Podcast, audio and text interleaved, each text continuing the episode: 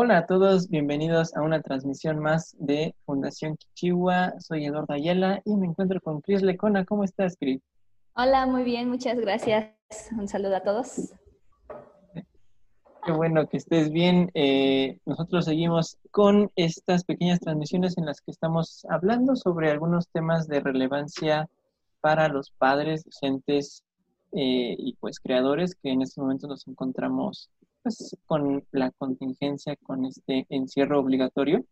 Y bueno, eh, todo esto ha supuesto un reto para la educación. En esta ocasión vamos a hablar sobre el aprendizaje en casa y cómo es que podemos asegurarnos realmente que los niños estén aprendiendo desde casa, ¿no? Finalmente los papás eh, tienen esta gran oportunidad de estar con sus pequeños ahorita, eh, pues todo el tiempo y se han hecho varias acciones, ¿no? De parte del gobierno, de parte de las escuelas, por continuar con los planes de estudio, por de alguna manera hacer esfuerzos para que los chicos sigan aprendiendo.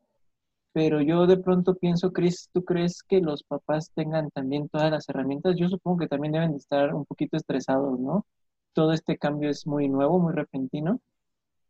Sí, definitivamente este cambio ha sido abrupto eh, y nos ha puesto a prueba. Es un completo reto que tenemos de dos, asumirlo o negarlo. Entonces, eh, la idea es crear eh, estas pequeñas redes de apoyo para poder enfrentarlo y hacer de nuestras nuevas condiciones algo diferente. Así es, y lo comentábamos en, la, en el video anterior, todos estos retos que, que suponen los cambios eh, rápidos y, y, pues eh, grandes, como en este caso está haciendo la educación en línea. Y en esta ocasión en particular, eh, pues nos, nos, mandaron algunos mensajes los papás de, oye, es que yo siento que es, es, como estar haciendo todo, o sea, tarea en casa con mi hijo, ¿no? Y de pronto me han dicho muchos papás que es una eterna pelea, ¿no? De que siéntate, haz la tarea, y yo de pronto como papá no sé qué hacer, cómo le explico, para eso estaban los profesores y ahora pues con toda esta situación pues no se puede hacer de la manera que se estaba haciendo y nada más es un video, de dónde saco los recursos. ¿Qué nos, qué puedes decir, Cris, a estos papás que ya se están desesperando? Sí, definitivamente el hacer la tarea eh, este, con los niños siempre, siempre implica un reto. Eh, lo que regularmente veo es que es una especie de ciclo en los que eh, regularmente empiezan a hacer la tarea, eh, si son pequeños y los apoyan, están al principio como muy pacientes, a ver, revisando qué es lo que vamos a hacer el día de hoy. Y si el chico o la, o la chica empiezan a hacerla bien, rápido y todo sale adecuado, felicidades, sí, qué padre. Pero si no es así, empieza a, primeramente, como a darles algunas oportunidades, tratar de ayudarles, tratar de explicarles, pero si esto no funciona, empieza a generarse frustración, enojo y termina el evento en una verdadera lucha. Eh, ya se enojó el papá, ya se enojaron, sí ya lo regañaron, ya lo castigaron, ya le dieron sus apes y resulta que el niño o hace la tarea chillando o termina por no haciéndola, pero como es una responsabilidad, muchas veces los papás terminan haciéndola. Entonces, aquí es donde nos damos cuenta que no necesariamente las tareas son momentos de aprendizaje, ¿eh? Pero esto va a depender de cómo las manejamos. Ok, ¿cómo es eso? A ver, ¿cómo es eso que la tarea no significa realmente que estés aprendiendo? Sí, que, contenidos, déjame decirte. Contenidos. No, no significa que a través de una tarea vamos a aprender a sumar y a restar. Sobre todo si pasamos por todo este ciclo y terminamos por hacérsela, por resolverles la tarea. Así es. Sin embargo, sí es un proceso de aprendizaje porque está aprendiendo a que sus responsabilidades es algo negativo y algo pesado. Ah. Ajá. Entonces, las tareas no siempre son no siempre eh, generan el aprendizaje que tú estás buscando como tal. Digo, yo, yo, yo, entiendo que los profesores seguramente hacen la actividad para que, bueno, practique cierta habilidad, ¿no? Pero la forma, el método de pronto es el que no es quizá el, mejor. Exactamente, aquí hay que eh, hacer un equipo. Padres, docentes, para poder apoyarle a que ese niño aprenda experiencias, contenidos, eh, habilidades. Tú mencionabas pues, de pronto este ciclo, ¿no? De, regaños o pues, pues todos estos conflictos y, retos que de pronto hay. ¿Cómo los evitamos o cómo podríamos, pues sí, ¿no? Eh, eh, tratar de guiar mejor la experiencia. bueno, definitivamente no hay una receta. Sin, embargo, bueno, tenemos que tener en cuenta que todos los niños tienen cualidades, tienen ritmos, tienen gustos diferentes, donde se les va a facilitar más las mates y no van a querer hacer la tarea de cívica y ética, por ejemplo. Entonces, si nosotros aprendemos primeramente a conocer a nuestros niños y niñas, vamos a tener ya una, una ventaja. Sin embargo, sí hay algunos tips, por ejemplo, sí es importante que cuando vayan a estudiar, vayan a hacer la tarea, crear todas las condiciones para que sean óptimas para el aprendizaje. ¿Qué quiero decir con esto? Que a lo mejor no estén cansados, que a lo mejor ya hayan tenido un tiempo de, de estar socializando en familia, o de estar como un momentito de, esparcimiento. A lo mejor eh, ya, ya se alimentaron bien. O sea, crear todas las condiciones también físicas. Tener un espacio adecuado donde eh, se pueda realizar la tarea. O sea, revisar cómo empezamos para no caer en ese ciclo. Claro, para no hacerlo una experiencia negativa, como tú decías. Exacto. Eh, por otro lado, sí es importante eh, planificar de alguna manera eh, las actividades que se van a hacer.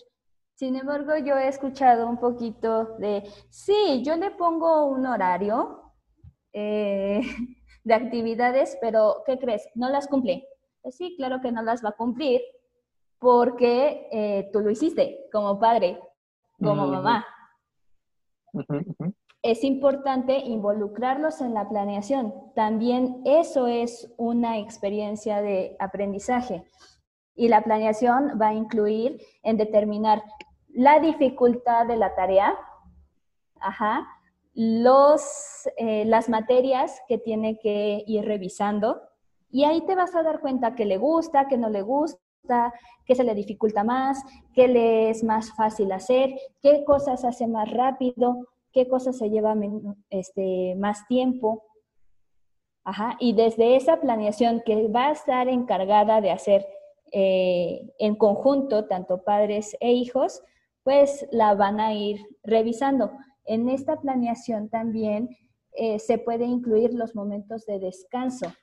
Y cuando hablo de momentos de descanso, puede ser desde ver la tele, desde dibujar, desde asomarse a la ventana, comerse un pastelillo, no lo sé, pero pueden ahí incluir actividades que les agraden a los, a los niños.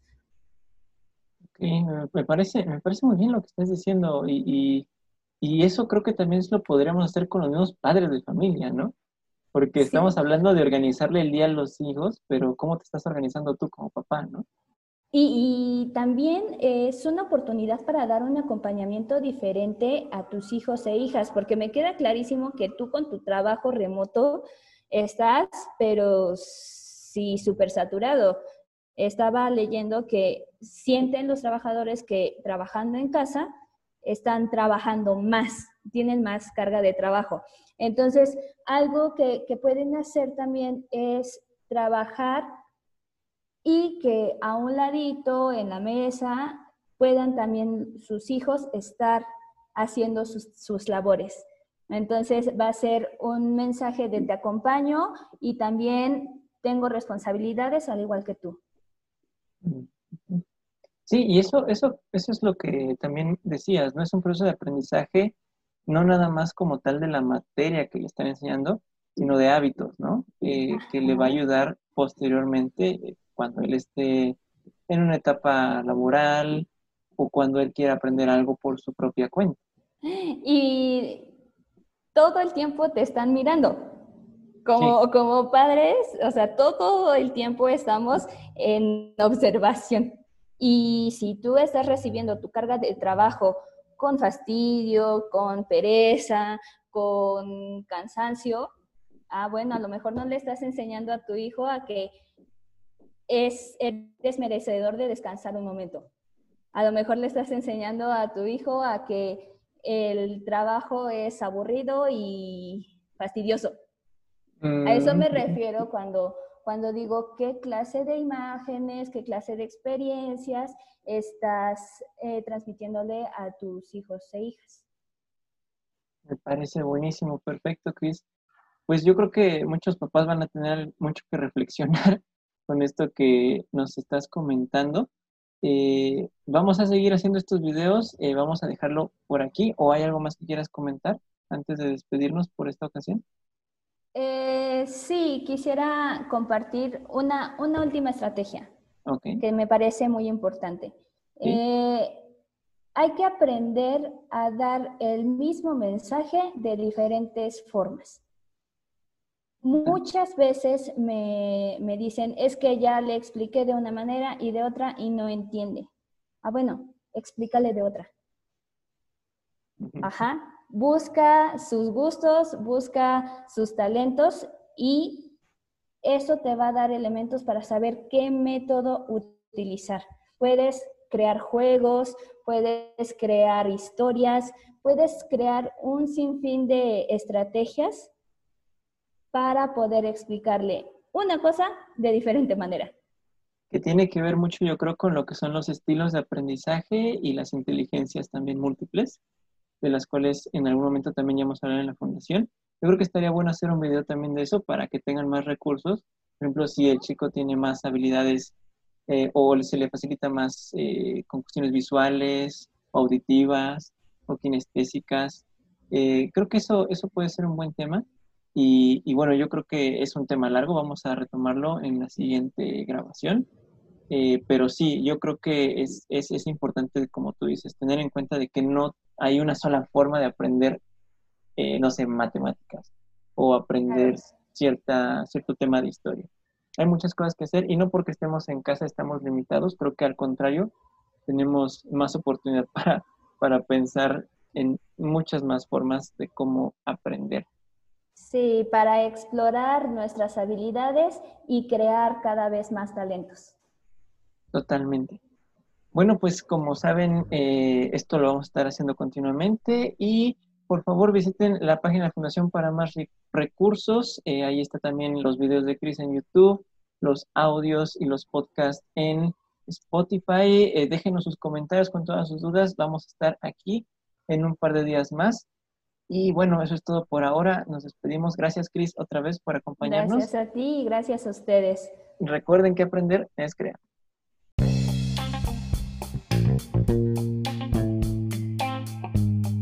Si te gustó este episodio, compártelo con tus amigos.